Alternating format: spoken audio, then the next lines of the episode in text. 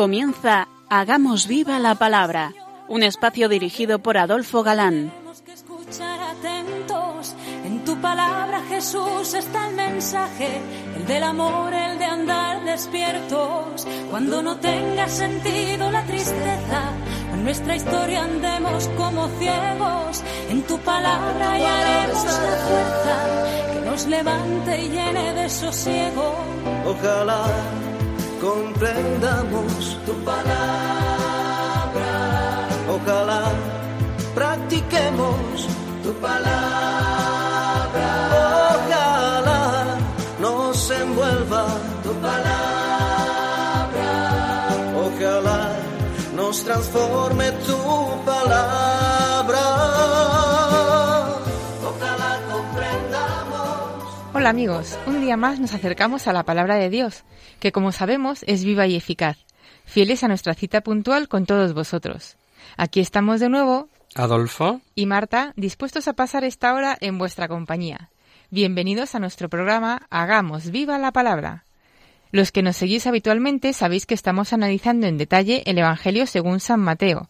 Nos quedábamos la última emisión en el segundo capítulo. efectivamente, y recordaréis eh, que dejábamos a Herodes, ese singular personaje, eh, que ambicioso de poder había eliminado a todo bicho viviente que pudiera amenazar su trono, incluida su madre y sus hijos, le dejábamos con un, con un monumental cabreo. Pues su ardiz de que los magos vinieran a contarle dónde estaba el recién nacido, el rey de los judíos, había fallado, ya que ellos se habían vuelto a su tierra por otro camino. Comenzamos leyendo. Cuando Herodes se vio burlado por los sabios, se enfureció y envió a que mataran a todos los niños que había en Belén, y en toda su comarca menores de dos años, conforme al tiempo que cuidadosamente había averiguado de los sabios. O sea, lo de los dos años lo calcula para que no se le escape nadie, por si acaso era un poco antes, ¿no? Hasta ahora, eh, San Mateo solamente ha nombrado lo principal, la liberación del Mesías niño. Pero con su huida no se termina la desgracia. Antes bien, la ira del rey se descarga brutal y ferozmente. El rey se da cuenta de que los sabios le han engañado, por lo tanto persiste la preocupación y para Herodes el último punto de apoyo es el tiempo de la aparición de la estrella, del que él se había enterado por esos insignes visitantes. Tan grande era el espanto y su manera de pensar era tan cínica que decreta una matanza terrible.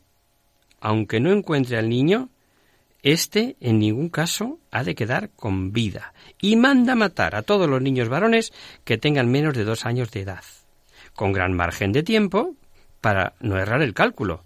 No tendría el niño, por supuesto, ni un año, pero si acaso, por si los cálculos fallan de estos sabios y están desajustados, pues dos años. Así no se me escapa. Antiguo y Nuevo Testamento, una vez más relacionados. De nuevo podemos admirarnos del singular paralelismo con los sucesos que en Egipto ocurrieron en la juventud de Israel. Entonces fue un faraón quien, por miedo del poder vital de los israelitas que crecía como pueblo, da la orden de ejecutar a todos los niños varones. Primeramente son las comadronas, quienes deben matar a todos los nacidos del sexo masculino. Y cuando las comadronas, con firmeza y astucia, eluden la orden, entonces el faraón exige a todo el pueblo. Todo varón que naciere echadle al río, toda hembra reservadla. Así, entonces, la horrible matanza no impidió que Dios conservara a Moisés al libertador, así también ahora preserva al niño, al Mesías, del derramamiento de la sangre de Belén. Es terrible dónde llega la ambición humana y con ella los atropellos a los inocentes. Pero en la época del faraón, en el año uno o dos de nuestra historia, en la Segunda Guerra Mundial o actualmente, con semejanzas que, que causan pavor, pensad, por ejemplo, en la selección de sexo y la limitación de nacimientos en China, por ejemplo, con los problemas que ya está acarreando. Con casta reserva, San Mateo solamente dice lo necesario. No menciona ni la dureza de corazón del rey, ni el horror de la matanza, y también aquí penetra el pensamiento de Mateo los planes del acontecer de Dios, una vez más puntualiza la relación de los hechos con lo que él encuentra anunciado en el Antiguo Testamento. Entonces se cumplió lo anunciado por el profeta Jeremías cuando dijo, Una voz se oyó en Ramá, alaridos y grandes lamentos. Raquel está llorando a sus hijos y no quiere que la consuelen porque ya no existen. Raquel llora a sus hijos. Es un pasaje de Jeremías, el que nos acaba de leer Marta, y da la llave al evangelista. Cuando después decenas de años Mateo escribe este pasaje, por así decir, oye los lamentos y llantos de las madres estremecidas. A San Mateo no se le pone, no se le supone ningún obstáculo que Jeremías hable de Ramá, que se encuentra al norte de Jerusalén y no de Belén, que está al sur, por ejemplo, porque para él las lamentaciones son las mismas. Allí el profeta oye cómo Raquel, antepasada de las tribus de Benjamín y de Efraín, llora por sus hijos, que están en el cautiverio de Asia. El país está desguarnecido, los pueblos están devastados, la desolación del país está también en su alma. Es un pasaje que descubre todo el dolor, su desgracia nacional y su desobediencia a Dios. Y es esta desobediencia la que causa la desgracia, y de esta índole es también el dolor de las madres de Belén. El evangelista no sólo oye el lamento por la pérdida de los niños, en este lamento también resuena el dolor por la desobediencia de Israel, porque el crimen que se perpetra lo perpetra Israel en Israel, un rey de Israel. Y este homicidio es como una señal, un grito de alarma que descubre el descoldo de la desgracia. A nosotros, gente del siglo XXI, nos suena más la injusticia que el dolor, pienso yo, y desgraciadamente casi nunca pensamos un poco más allá. Enseguida decimos esto es una injusticia, no hay derecho, y no empatizamos con el dolor de esas madres que sufren la justicia. Aquí es el dolor el que hace que el evangelista recurra al pasaje de Jeremías del Antiguo Testamento. Pasa el tiempo, la familia de Nazaret en el destierro, conoce de nuevo por intervención de Dios, entonces no había ni radio, ni tele, ni móviles, conoce que el tirano ha muerto, y dice la historia eh, que murió comido de gusanos, con unos dolores terribles, el historiador judío, judío Flavio Josefo dice textualmente que fue gangrena en las partes genitales que engendraban gusanos. Os podéis hacer idea, ¿no? Esta expresión ha llevado a, tipo, a todo tipo de diagnósticos, eh, que no son más que hipótesis en el fondo. Leamos lo que nos dice el Evangelio. Muerto ya Herodes, un ángel del Señor se aparece en sueños a José en Egipto y le dice, Levántate, toma contigo al niño y a su madre, y vete a la tierra de Israel, porque han muerto ya los que atentaban contra la vida del niño. Él se levantó, tomó consigo al niño y a su madre, y entró en la tierra de Israel. El motivo del viaje de regreso, como vemos, es de orden externo, la muerte del rey, receloso y cruel. Y con todo tal motivo externo, puede dirigir los destinos del niño Mesías. A que parece que es como una debilidad de Dios que hace depender sus acciones de los antojos y destinos de los hombres. En la posterior historia de Jesús encontramos algo semejante. El motivo de su vida pública procede de fuera, del arresto de su Juan, de su primo, de su pariente Juan el Bautista.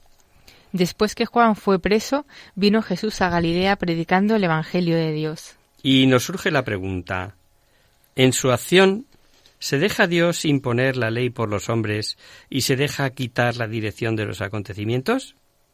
Pues esta parece ser la primera impresión. Es la que está en, la superficie de la historia.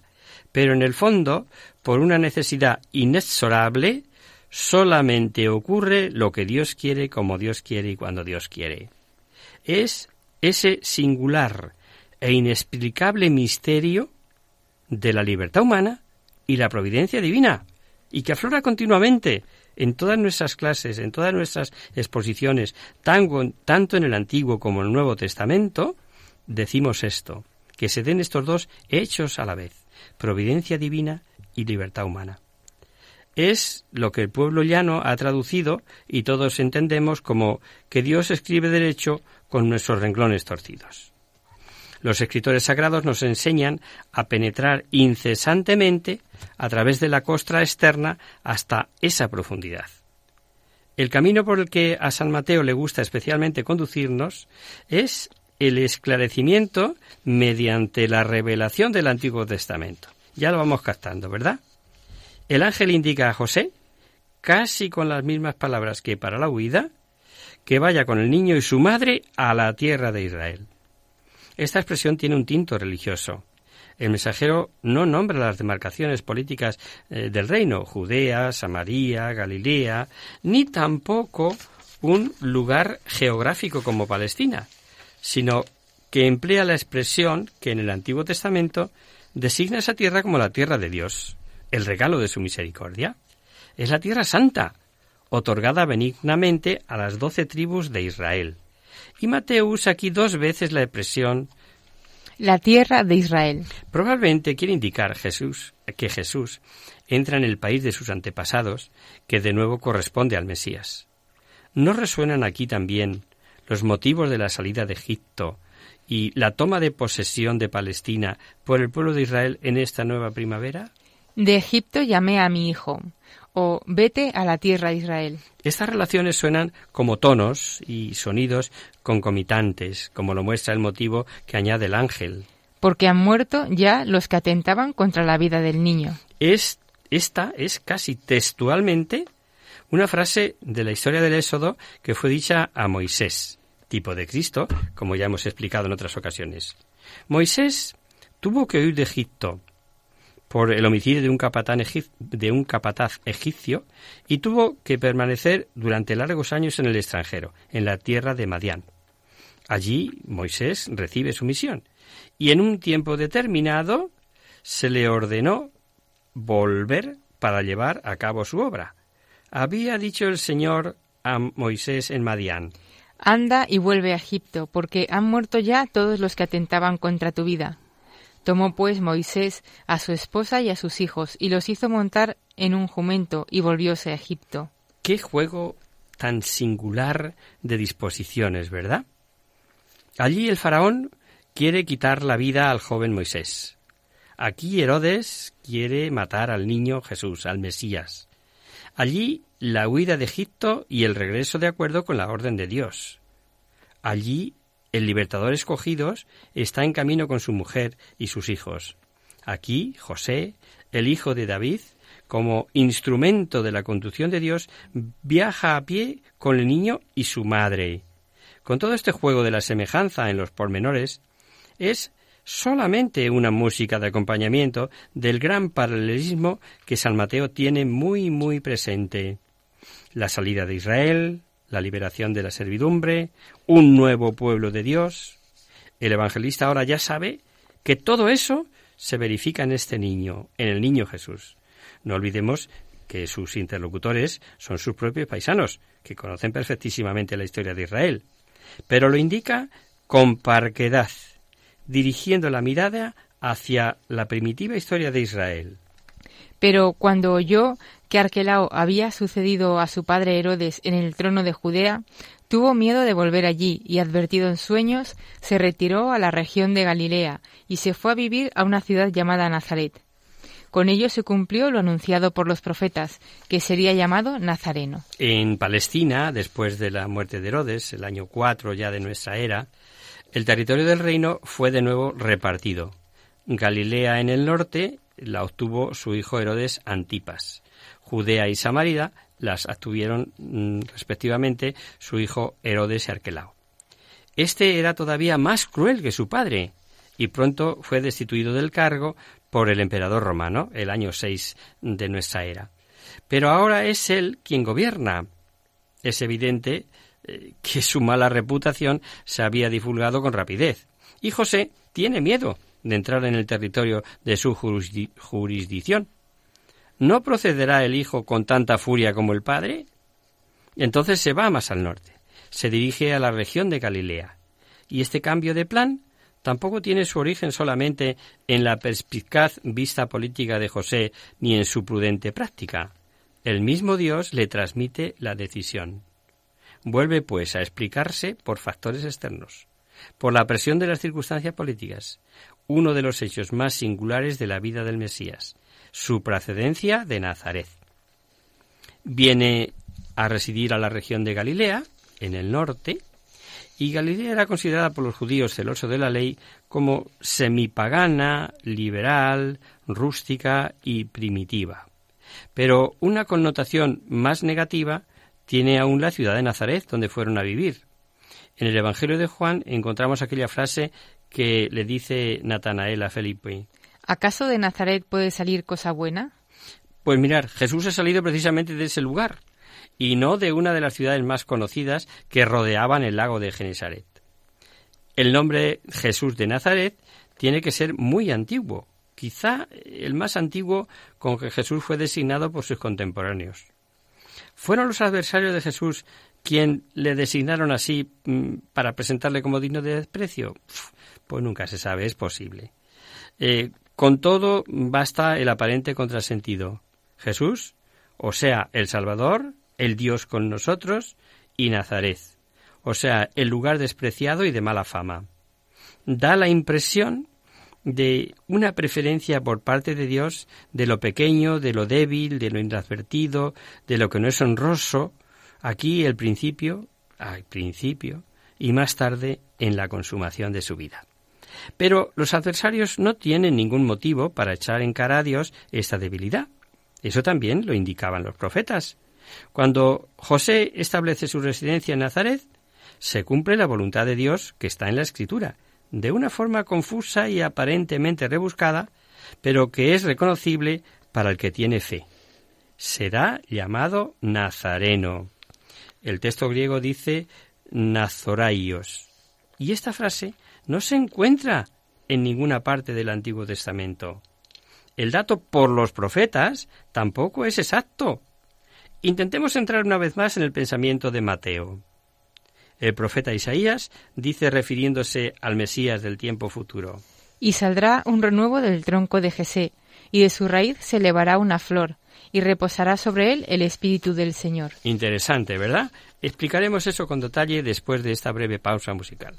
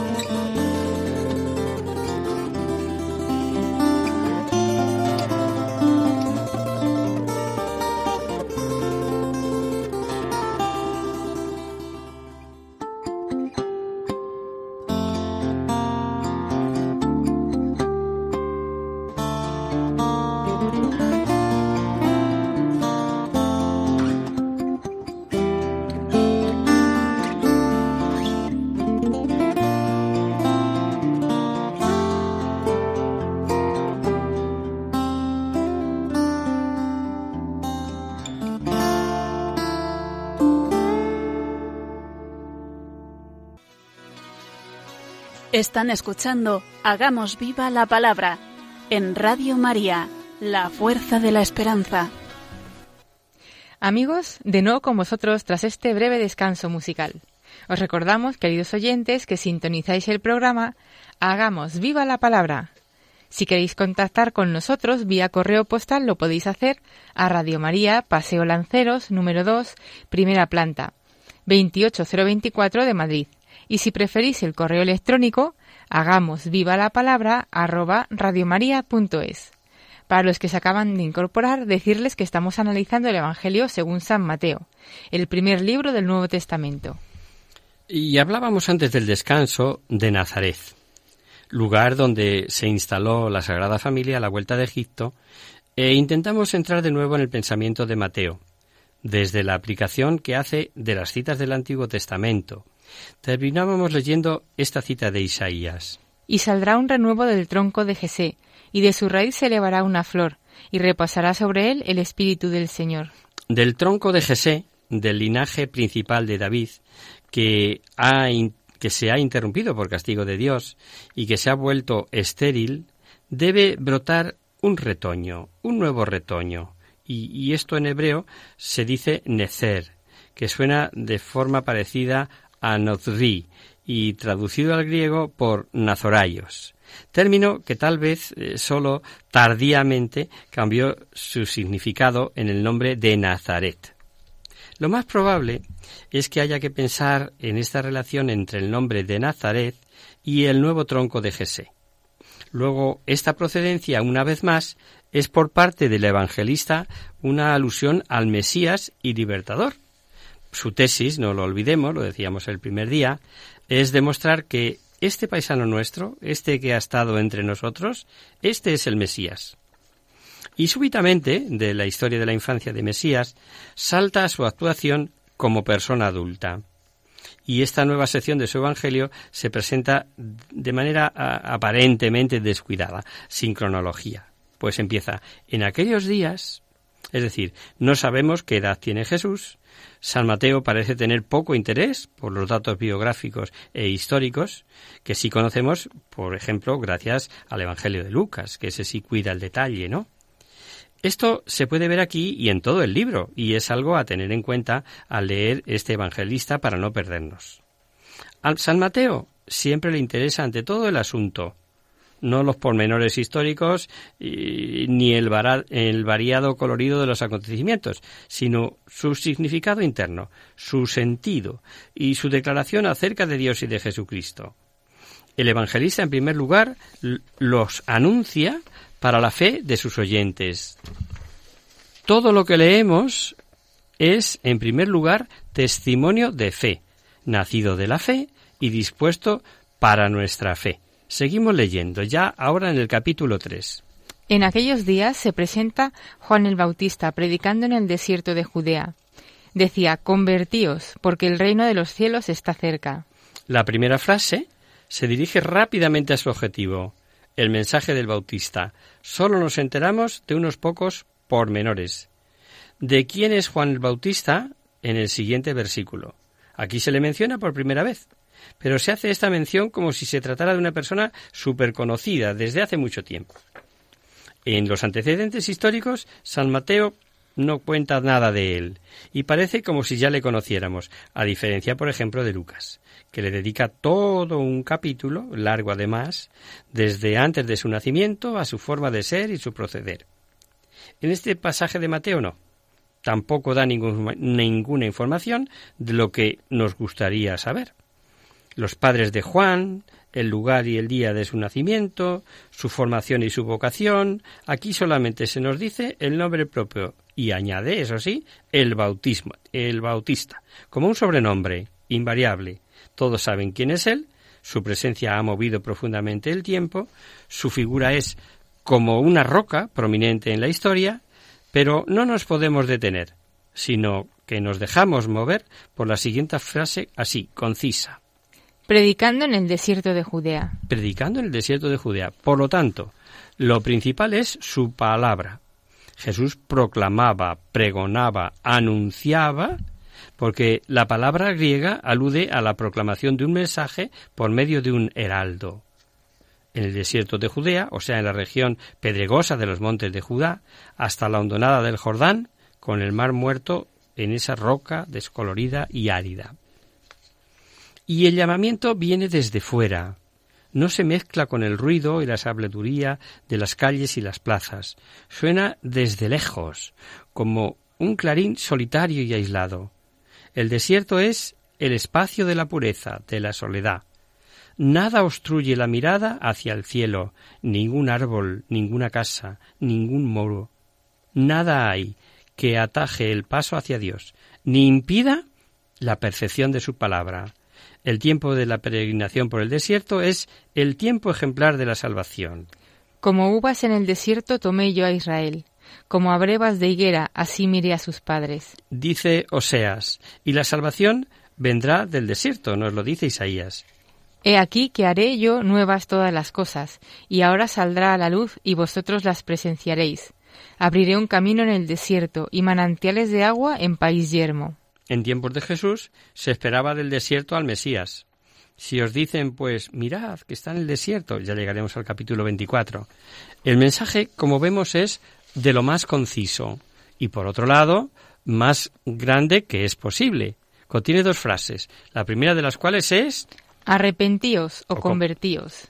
La palabra original griega es metanoite, que también podría traducirse por haced penitencia. Y en esta llamada se reconoce al profeta. Volveos, convertíos, retornad a Dios. Es la llamada que siempre repite y que es transmitida de un profeta a otro, hasta nuestros días, como si fuera el continuo relevo de una antorcha. En Ezequiel, esta llamada llega a su apogeo, unida con la persona, con la promesa, perdón, de la vida se reclama un completo cambio de manera pensar y vivir. Lo leemos. Volveos y convertíos de todas vuestras transgresiones, puesto que yo no deseo la muerte del pecador, dice el Señor Dios. Convertíos y viviréis. Precioso, ¿eh? Y es Antiguo Testamento.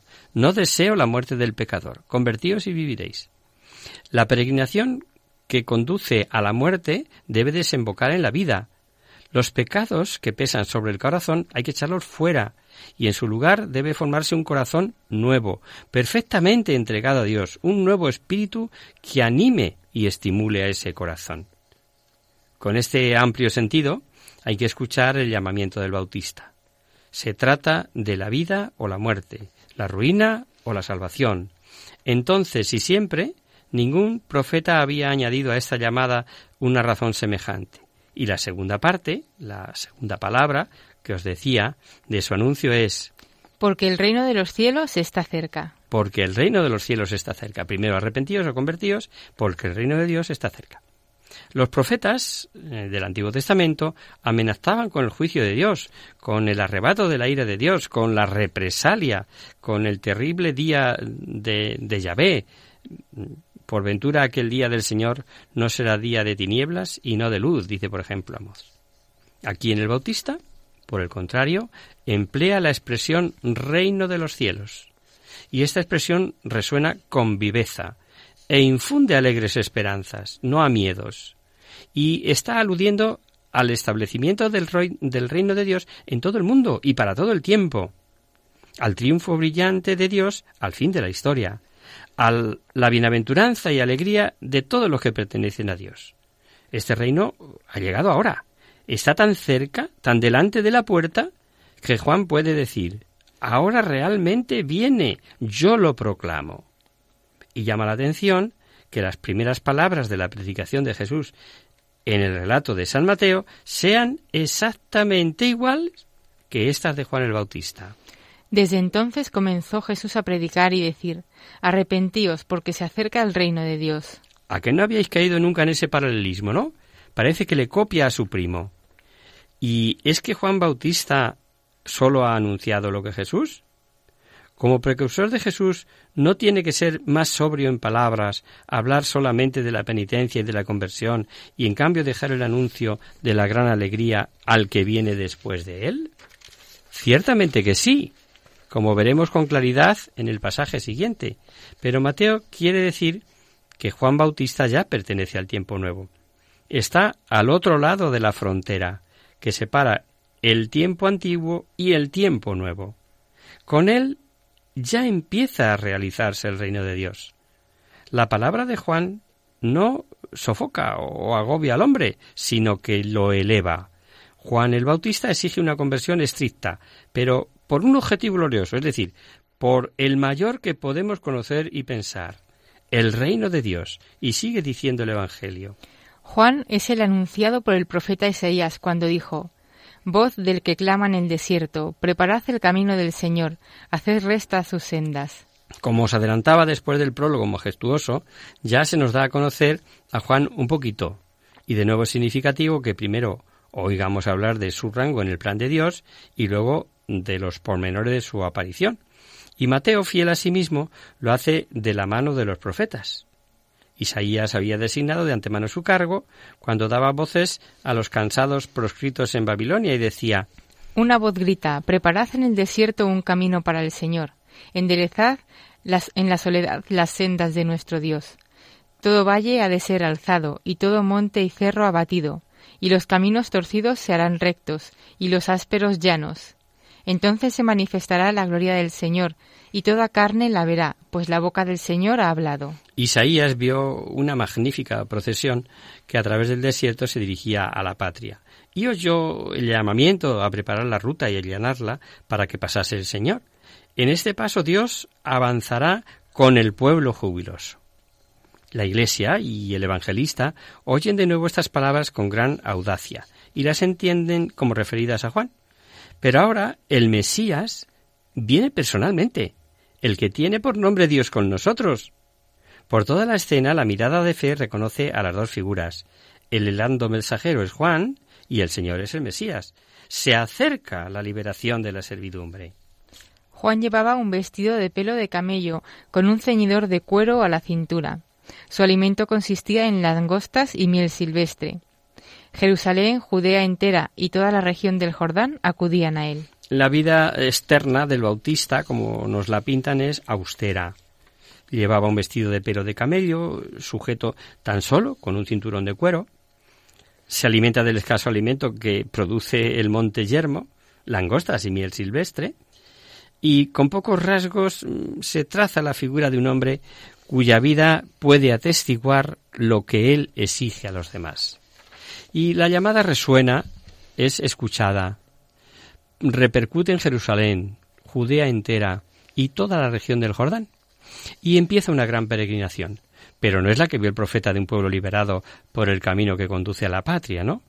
Aquí, a la inversa, el pueblo sale al encuentro del solitario pregonero del hombre de Dios. No busca de sensaciones, sino para renovar su vida.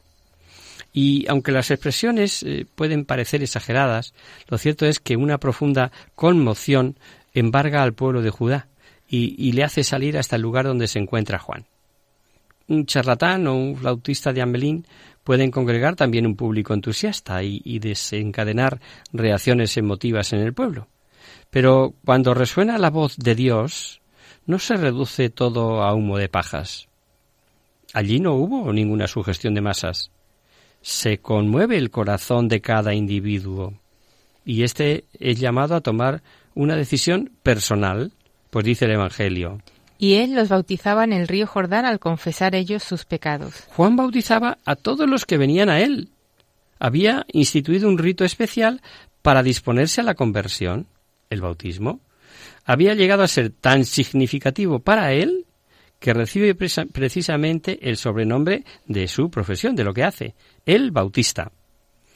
En el Jordán, probablemente no lejos de la desembocadura en el Mar Muerto, Juan bautiza por inmersión a todos los que se le presentan. Había que lavar simbólicamente el pecado. Y sabemos que en tiempo de Juan se hacían abluciones y baños en el judaísmo oficial y en las comunidades de las sectas. Eran una de las ocupaciones cotidianas, una parte constitutiva de la vida legal, pero el bautismo de Juan es distinto. Es distinto de todas esas abluciones y baños. Era una señal de que la persona, el hombre, se convierte, se renueva, se dispone para la salvación que se acerca. Es un indicador de los fines de los tiempos en el sentido del profeta. Lavaos, purificaos, apartad de mis ojos la malignidad de vuestros pensamientos. Cesad de obrar el mal, aprended a hacer el bien. El que así era sumergido en las aguas del río, debía vivir en adelante como un hombre nuevo, orientado por completo hacia lo venidero. Se nos fue el tiempo, amigos. Seguiremos la próxima emisión, si os parece, escuchando a Juan el Bautista en su invitación a la penitencia.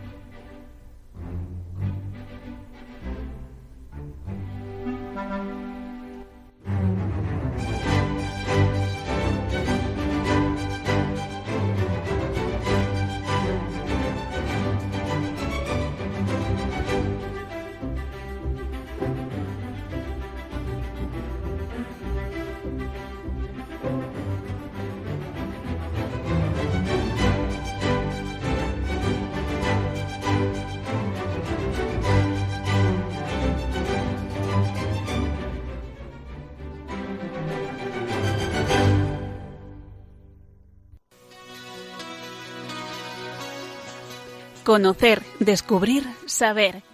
En Hagamos Viva la Palabra.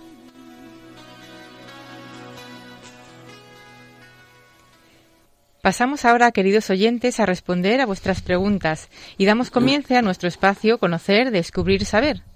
Hemos recibido un email de Carla, una oyente, que nos escribía el mes pasado, pero que no hemos podido contestar hasta hoy. Y dice lo siguiente. Hola amigos, me llamo Carla y os escucho todos los días. Me encanta vuestro programa. Os escucho en el coche a la vuelta del trabajo. La verdad es que gracias a vosotros la Biblia me gusta cada día más. Yo sola me pongo a leer algunas veces y no saco todo lo que vosotros sacáis, y me gusta también el momento de las consultas. Hoy quiero plantearos una curiosidad, más que duda, acerca de eso que ha dicho el Papa, que digamos esa oración a la Virgen que yo escuchaba a mi abuela, bajo tu, bajo tu amparo nos acogemos, y lo que sigue, que yo ya me la sé. Mi pregunta es, ¿por qué pide esto el Papa? Y luego otra, que era o es al, al, al Arcángel San Miguel. ¿Es que no podemos orar sin fórmulas? ¿Por qué está pidiendo precisamente eso el Papa en esta época? Un cariñoso saludo, Carla. Buenas tardes, querida Carla. Efectivamente, el pasado 29 de septiembre, fiesta de los arcángeles Miguel, Gabriel y Rafael, tiempo atrás eh, solo se celebraba San Miguel, el Papa eh, Francisco sorprendió a todos con tres peticiones muy especiales, sobre todo las dos últimas. Primero rezar el rosario diariamente durante todo el mes de octubre y añadir, bajo tu amparo nos acogemos, y la oración a San Miguel Arcángel. Nos preguntas por qué pide eso el Papa. Pues porque eh, el maligno campa a sus anchas, querida amiga, aunque se esté proclamando su inexistencia por activa y por pasiva desde distintos foros. No eres tú sola. La verdad es que se ha puesto mucho acento o ha extrañado esta petición del Papa. Por eso, mm, por su directa relación con los ataques del diablo a la Iglesia y por ser la recuperación de una iniciativa de León XIII. Y no ha sorprendido tanto la de rezar el rosario en el mes de octubre, que ya viene siendo tradicional. El diario de los obispos italianos, Le Avenier, ha entrevistado al respecto a un mariólogo de relieve, Corrado Maggioni, muy próximo al Papa Francisco, y sus declaraciones nos vienen de perlas para contestar a tu pregunta. Él ha dicho que el rosario será un dique para proteger a la Iglesia de las divisiones inspiradas por el maligno. Y añade, el Papa Francisco está convencido de ello, y el pasado 29 de septiembre exhortó a los fieles de todo el mundo a rezar durante todo el mes de octubre con la oración mariana que Pío XII definió como un compendio de todo el Evangelio ante formas desconcertantes de ataque del demonio. Este sacerdote italiano, Corrado Maglioni, es su secretario de la Congregación para el Culto Divino y la Disciplina de los Sacramentos. Es profesor de la Pontificia Facultad Teológica Marianum y en el Pontificio Instituto Litúrgico San Anselmo de Roma, y ha dedicado a la Virgen numerosas publicaciones. Consciente de la presencia del demonio en la sociedad actual, él sigue diciendo La Iglesia ha tenido desde siempre que lidiar con divisiones y pecados, aunque hoy asistimos a formas desconcertantes, porque uno no se las esperaría. Cuando se hacen más evidentes las tentativas diabólicas para desgarrar el vestido de la esposa de Cristo, hay que recurrir a la oración, que es fuente de comunión y de paz y el rosario es una forma aprobada de oración, tanto personal como comunitaria. Y el religioso explica el sentido de la iniciativa eh, lanzada por su santidad y dice que el Papa señale una intención especial de oración, en particular en octubre, mes del Rosario, es una práctica conocida. Este año el Papa recomendó acudir a la ayuda de la Madre de Dios y de San Miguel Arcángel, con el fin de no quedar atrapados en los lazos del diablo, que busca siempre separarnos de Dios y separarnos entre nosotros. Las divisiones en la Iglesia eh, siempre hacen el juego al diablo. Una palabra griega que significa precisamente el que divide. Eh, la misión del diablo, en efecto, es justo provocar confusión, distorsionar la visión de las cosas, desacreditar, insinuar, poner sombra allí donde resplandece la luz. Y el Papa Francisco ha pedido que durante el mes de octubre se rece la oración a San Miguel Arcángel al finalizar el rosario. San Miguel Arcángel, defiéndenos en la batalla. Sé nuestro amparo contra la perversidad y acechanzas del demonio. Reprímale Dios, pedimos suplicantes. Y tú, príncipe de la milicia celestial, arroja al infierno con el divino poder a Satanás y a los otros espíritus malignos que andan dispersos por el mundo para la perdición de las almas. Amén. La invitación del pontífice se inserta en el corazón del mes del Rosario por excelencia, octubre. De hecho, el 7 de octubre se celebra, se celebró la memoria litúrgica de la Santísima Virgen del Rosario. Y conviene saber que este vínculo remonta al siglo pasado tras las apariciones de Lourdes en 1858, en la que María se apareció con el rosario en las manos, donde comenzó la costumbre de rezarlo todos los días de octubre con motivo de coincidir en ese mes la evocación de la Virgen del Rosario que se celebra el día 7, como os hemos dicho. Esta costumbre, alabada por el beato Pío IX, quien le asoció indulgencias, se difundió en toda la Iglesia. Fue el Papa León XIII quien impulsó y pidió expresamente el rezo diario del Rosario durante el mes de octubre en todas las iglesias, haciéndose desde entonces en las familias más fervientes como cotidiana oración vespertina, oración de la tarde. Y en este escenario de 2018, la oración en particular del Rosario es propuesta por el Papa Francisco como fuerza, él dice, en palabras suyas, para vencer al gran acusador. Es verdad, subraya el mariólogo de la Compañía de María, el padre Corrado, la congregación más comúnmente conocida como los Montfortianos, la oración es fuerza porque permite recibir la fuerza del Espíritu de Cristo, vencedor del maligno. Según las palabras de Jesús, el Espíritu Santo es nuestro abogado, el defensor seguro, quien impide al acusador, que es precisamente el diablo, dar vueltas por el mundo cobrándose víctimas. El padre insiste en que se sepa Hoy las noticias diabólicas, es decir, que buscan la división, dan la vuelta al mundo en pocos minutos, envenenando los corazones. La oración es el modo del que disponemos para conectarnos con el Espíritu de Dios, que trabaja para unir, suscitar concordia, crear armonía. Sin duda es sobre todo la misa dominical la que nos permite nutrirnos del Espíritu de Cristo. A su luz también el rosario, con las repeticiones de Padre Nuestros, Ave Marías y Glorias, meditando los misterios de la vida de Cristo, nos ayuda a custodiar la unión con Él y a huir de las garras del gran acusador. Del Papa llega también una sugerencia más, pues pide que al final del rosario nos volvamos a la Virgen con la invocación Subtum Praesidium, la oración más antigua mariana conocida. Bajo tu amparo nos acogemos, Santa Madre de Dios. No desoigas nuestras súplicas en las necesidades que te presentamos. Antes bien, líbranos siempre de todos los peligros. Virgen gloriosa y bendita. Amén. Es, como os he dicho, la más antigua oración mariana, difundida por Oriente y Occidente. Encontrada en 1927 sobre un papiro egipcio que es de finales del siglo III. Y es relevante porque aparece ya el título de, de Teótocos, es decir, la Madre de Dios. Ojo, antes de su reconocimiento oficial en el concilio de Éfeso en el 431. También es evidente su valor como culto, porque es la súplica dirigida directamente a María. Aunque ignoramos qué prueba la habrá inspirado, está claro que era un recurso común de los fieles a la Madre de Dios, seguro de que ella los ayudaría a causa de, de su maternidad divina. Buscar la protección de María no contradice el refugiarse en Dios, es más, lo facilita. ¿Dónde encontrar a Dios sino en aquella que nos lo ofreció como Salvador y liberador del maligno? Y este eminente mariólogo termina la entrevista diciendo María es la casa en la que Dios mismo ha hecho morada. Buscamos refugio en ella para no engañarnos, arriesgándonos a buscar al liberador allí donde nos encuentra, desde aquí se eleva la conmovedora invocación. No desoigas nuestras súplicas en las necesidades que te presentamos y líbranos de todos los peligros. Se suplica a la Virgen gloriosa y bendita, seguros de que, en lo que de ella dependa, nuestra liberación del mal no puede no concederlo y socorrer a quien la invoca.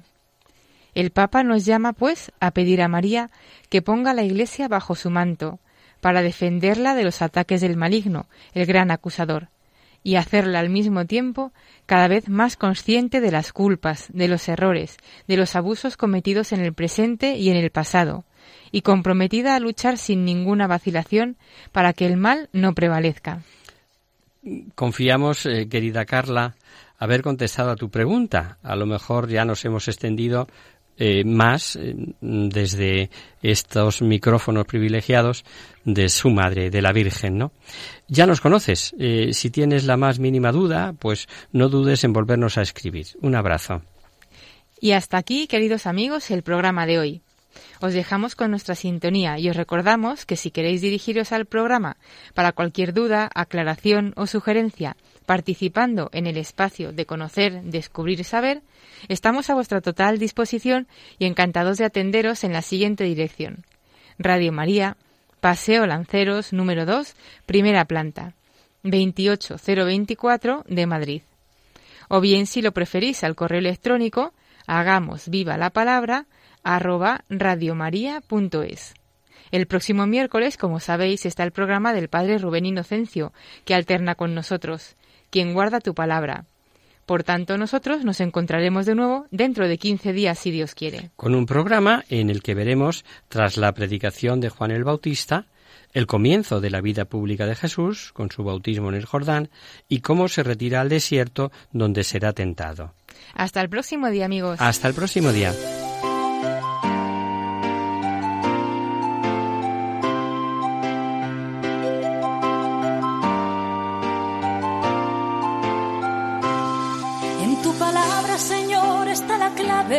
Solo tenemos que escuchar atentos. En tu palabra, Jesús, está el mensaje, el del amor, el de andar despierto. Así concluye Hagamos viva la palabra con Adolfo Galán. como ciegos, en tu palabra y haremos la fuerza que nos levante y llene de sosiego. Ojalá.